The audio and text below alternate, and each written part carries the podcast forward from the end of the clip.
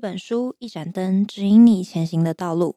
欢迎来到绿灯书社，这是由喜爱阅读的北一点灯人经营的 Podcast 频道，将会带你一起认识各种书籍，一起享受阅读的乐趣。大家好，欢迎收听策展人的华丽冒险专栏，我是今天的主持人林佑星。今天邀请到冈丰骄阳白线帽的策展人吴佑轩来聊聊这次策展过程中的经历。首先，请他做简单的自我介绍。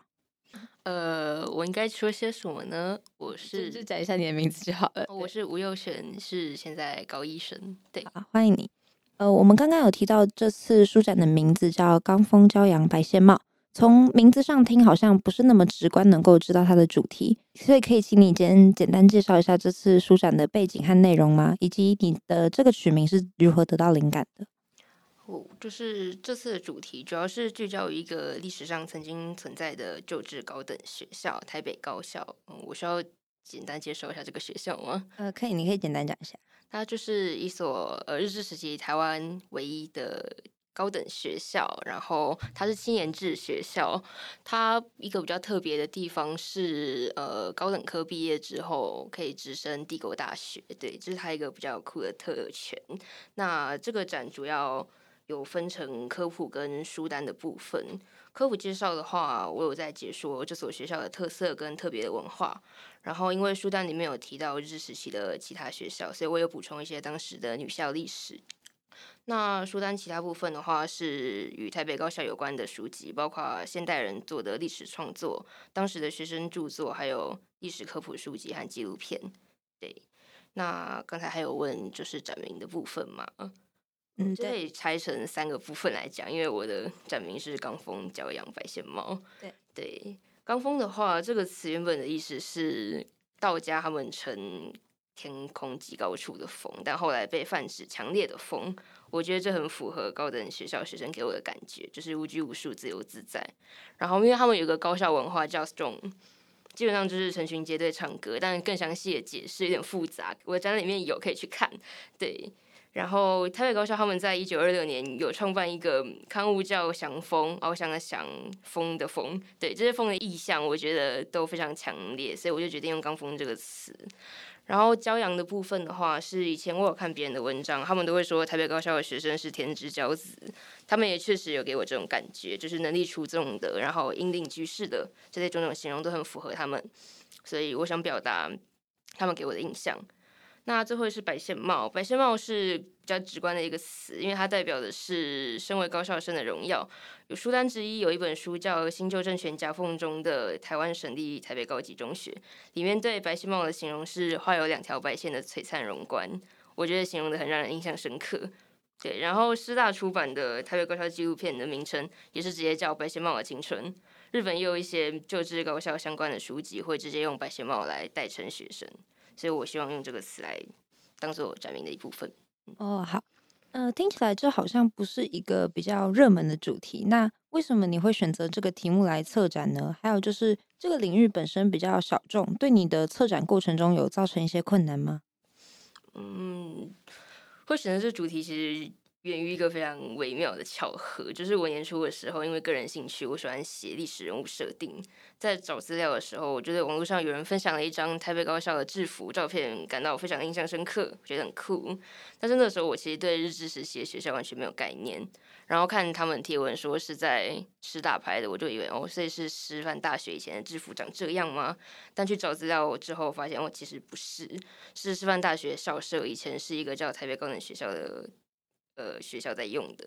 后来我去看网络资料跟论文，发现这所学校历史文化超级有趣的。但是现代人好像普遍对这个学校是没有印象，也是没有概念。所以我希望可以让台北高校的存在重回众人的视野中。困难点的话，有一个就是 一开始我写推荐序的时候写得很顺，就是想写下去。但是在第一次和老师讨论的时候，才发现哦，其实有很多历史名词。是没有特别做研究的话，可能会造成混淆或是不太清楚，所以我其实花了比较多时间是在找资料做科普介绍。哦，那感觉好像这个主题有给过你很多的启发。那你自己有曾经看过什么样的展览是让你感到很触动的吗？嗯，其实我让我感到触动的展览本身和台北高校关系都没有很大。对，但都是我个人觉得很值得去看的。第一个是二二八国家纪念馆，我一直觉得走进展场会有一种很强烈、很强烈又难以形容的惆怅。就是里面能触动到人的，不一定是什么很大的展件，也不一定会是充满哀愁情绪的文字。我反而会觉得，我常常因为他们玻璃上的一行小小的字，或是角落不起眼的历史字词而难过很久。我当时在展场里面是真的有哭出来，因为里面的氛围就是，我会觉得我没办法全然的以旁观者的角度去看待，我没办法置身事外。对，但是第二个介绍的我觉得不错的展是流行音乐中心，台北流行音乐中心。对，我觉得他们的展览方式很有趣，就是观展人会拿到耳机，然后走到展场不同地方的时候会播放对应的音乐，走完会觉得哦，我好像观看了一部台湾的音乐史，我觉得很有趣，推荐大家去看。好，那今天是身为策展人，那你会希望观展的人可以得到什么样的启发呢？嗯，因为这次的科普文字量其实蛮多的，我原本是想着哦，让大家对台北高等学校有一定的了解，我就很高兴了。但策展越做越觉得，我其实想让观展人认识台北高校的教育模式、学生自发学习的态度等等。进而去想现代教育方式和当时有什么异同，又为什么会产生差异？我相信每个人心中的答案都不太一样。如果能成功激发观展人对教育、对学习的思考，我会觉得很高兴。那另外一个更深入的是，我希望观展人能透过阅读书单的书籍，深入去感受高校学生的精神世界。因为台北高校从创校到战后，经历了二零年代的大正民主，还有加强思想控制的三零年代，和战争氛围加剧的四零年代。我自己在阅读的时候，会觉得，不同时期的学生思考模式其实也不尽相同。而且论文也有提到，高等学校的学生在知识吸收的管道，呃，和时间都是比一般民众要丰富许多的。他们更加能去思考、去内化，诸如帝国主义、军国主义那些思想的本质。那台北高校又是一个 建在殖民地、位置很特殊的学校，他们台湾人、日本人和外省都会因为成长环境或是民族认同而衍生出一套自己的价值观。我觉得这方面非常值得大家去看。好，那我们接下来聊聊一下，呃，我们来聊一下本次书单里面的书。呃，有一本叫做《台北高校物语》，这本书是用拟人对话的方式呈现校风的差异，以及学生还有社会的冲突。这里面有哪个段落是你自己觉得印象比较深刻的？那这个段落呈现的主要是哪方面的历史？呃，里面最前段就有描写有关建中的前身台北一中跟台北高校寻常科的学习风气差别。对，因为他这段剧情是用比较好笑的方式呈现，我觉得很有趣，因为他加了很多台北一种吐槽，我可以大致的。讲一下剧情吗？可以，可以，可以。我，就是当时因为台北一中跟高校寻常科是共用校地的，所以剧情就演到当时的台北一中学生，他们有升学压力，他们必须要读书考试。但是因为台高寻常科他们是可以直升高等科，高等科又可以直升地大，他们没有升学压力，所以他们会有更多的时间去做自我探索，去做户外巡查之类的。然后那时候台北一中的学生就是感叹说：“为什么？”我们要坐在这里考试，如果我也能考上寻常科，那该有多好！这样子，对。哦，那呃，同样一位作者还有写另外一本书是《骄兵战时记》，它是描绘战争时期学生们的挣扎还有无奈。那其中最触动你的是哪个部分？然后还有作者是怎么去呈现学生的心理的？嗯，让我很难过的部分是主角从战争开始到结束，一路上其实失去了很多人。对，然后看着从前就是对梦想抱有憧憬的学生，在战中会渐渐失去意志，其实让我觉得很难过。那作者在这方面的表现手法，我觉得就是他会让我们感受到主角其实一直难以适应这样的变化。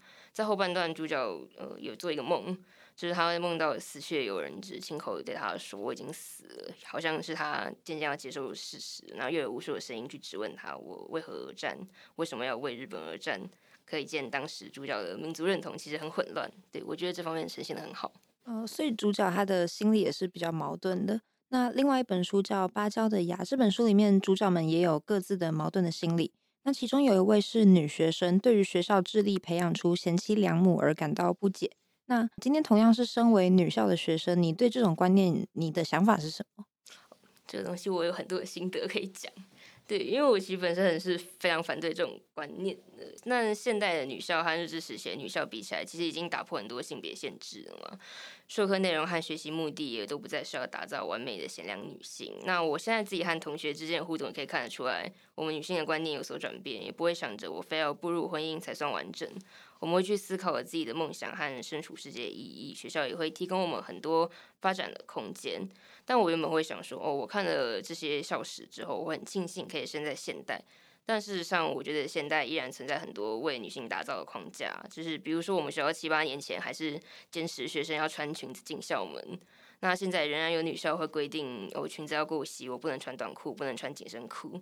这些虽然不是直接的将学生教育成贤妻良母，但我觉得某方面来说，就是强制赋予女性一个成长模板，让他们打造成。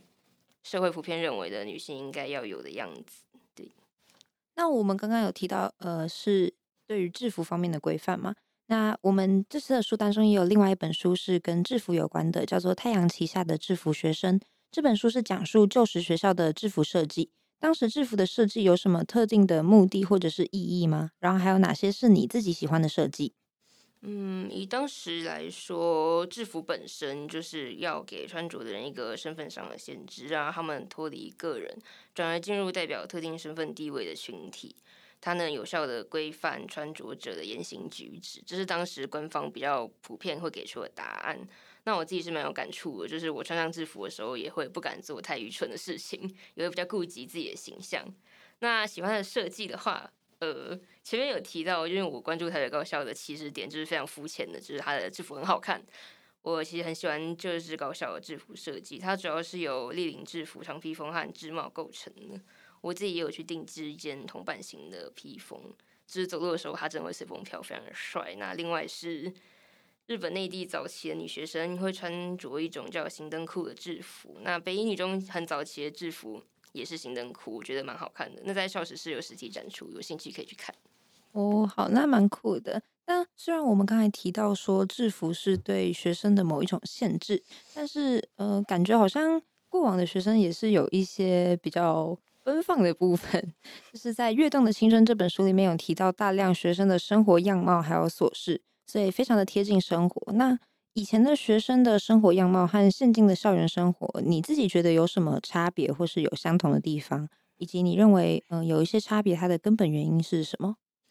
嗯，其实我觉得最大的差别是在太阳旗下制服学生里面提到的一个，就是当时的学生，他们放学或者假日在校外都要穿制服，没有穿会被惩罚。这件事情让我震惊很久。那关于这本《跃动的青春》提到的差异的话，我觉得。男女校呈现出来的不太一样。女校的部分，我前面就是有讲很多心得。那男校的话，以中学校来说，我觉得现在学校自由很多，比较不会有体罚那类斯巴达教育形式出现。大概是因为近年来我们有比较关注学生的人格养成，会觉得给学生一个正常的、健康的成长环境不是什么坏事。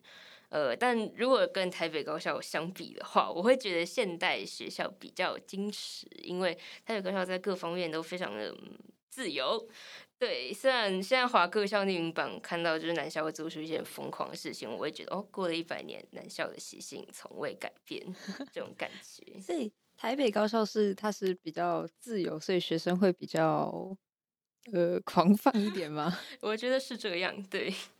哦，好。那呃，这是书里面还有一本是叫做《期待明天的人》，这是一本记录一个叫王玉玲的纪念合集。那也收录了很多他的文章。那可以跟我们简单介绍一下这位王玉玲吗？以及你从他的文字中你看到的是什么样的景象或是情绪？嗯，王玉鼎先生他是从台北高校寻常科直升高等科，然后毕业于东京帝国大学法律学科的人。那他是日治时期第一位台籍检察官，也是二二八的受难者。对，明期待明天的人收录很多形式不一的文章。我印象最深的是和书名相同的《期待明天的人》这篇文章，那是他十九岁的时候的作品，写的是自己寻常科实习经历生重病和母亲去世的心路历程。因为他是出生在一个很传统的大家庭，他有三个妈妈，然后生母不是大老婆，所以在家里的地位并不高。他的文字其实提到生母的时候，我都觉得情感很强烈。他常常会提到“我母亲只有我，我只有母亲”这样的概念。那书中收录的日记也能看到，他其实常常会透过文字和已经去世的母亲喊话。因为我最先接触到王月龄先生的作品，其实是替身法解说和一些很零碎的法律评论，都是比较硬的文章。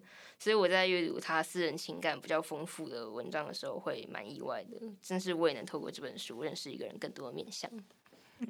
那我们这次的书单中，除了一些呃比较普通的书籍之外，我们还有一些是论文。例如说，有一个叫《精英文艺与战争》，这个论文中就探讨了学生的思想样貌。那里面有提到两个是教养主义和精英主义，你可以跟我们解释一下这两个分别是什么样的主张吗？嗯，教养主义套用论文里面的解释来说的话，就是透过吸收哲学、文学、历史等等人文知识，借此耕耘自我，建立理想的人格。也就是说，当时的高等学校普遍认为，智慧指的并不局限于科学性的、专业性的知识，而是更深入的人格方面的养成。那精英主义的话，它主要是被认为应该是它的主张是应该由少数具备知识与地位的精英来主导社会走向，担任国家建设发展的指导者。这个我想提一下，就是第一高校它的刊物文章里面就有提过一句话，他们说高校生他们自己说，身为一个被择荐的人，我们应该成为世上几万学生的榜样。然后台北高校的第二校歌里面有一句歌词是“我们心怀使命，为日后的展翅雄飞做准备”。我觉得这边的精英主义影子都蛮重的。对，哦，那还有另外一个是日治时期台北高等学校与精英养成这个论文里面有详细介绍日治时期台北高校的一些细节，包含他们的师资测验还有生活内涵等。对你而言，你觉得对你了解历史最有帮助的是哪一个部分？嗯，因为我前面有提到，我个人兴趣是写角色设定，所以我会对那些非常详细的资料情有独钟。我在看文章的时候，有看到他有整理各年份台北高校的入学试验日期和科目，我当下非常感动又兴奋。然后我也很喜欢文章在探讨高校文化和授课方面的时候，引用了很多当时学生的言论，我就觉得我好像能真正看到他们当时的想法。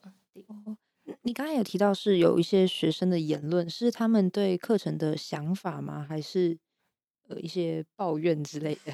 他们，我觉得他们大多数的人都蛮就是对高校生活蛮乐在其中的，所以大多数都是讲好的，会觉得说哦，可能某门课对我的影响深重之类的。哦，好，那我们还有一个是新旧政权夹缝中的台湾省立台北高级中学，说明了战后台北高校面临的困境。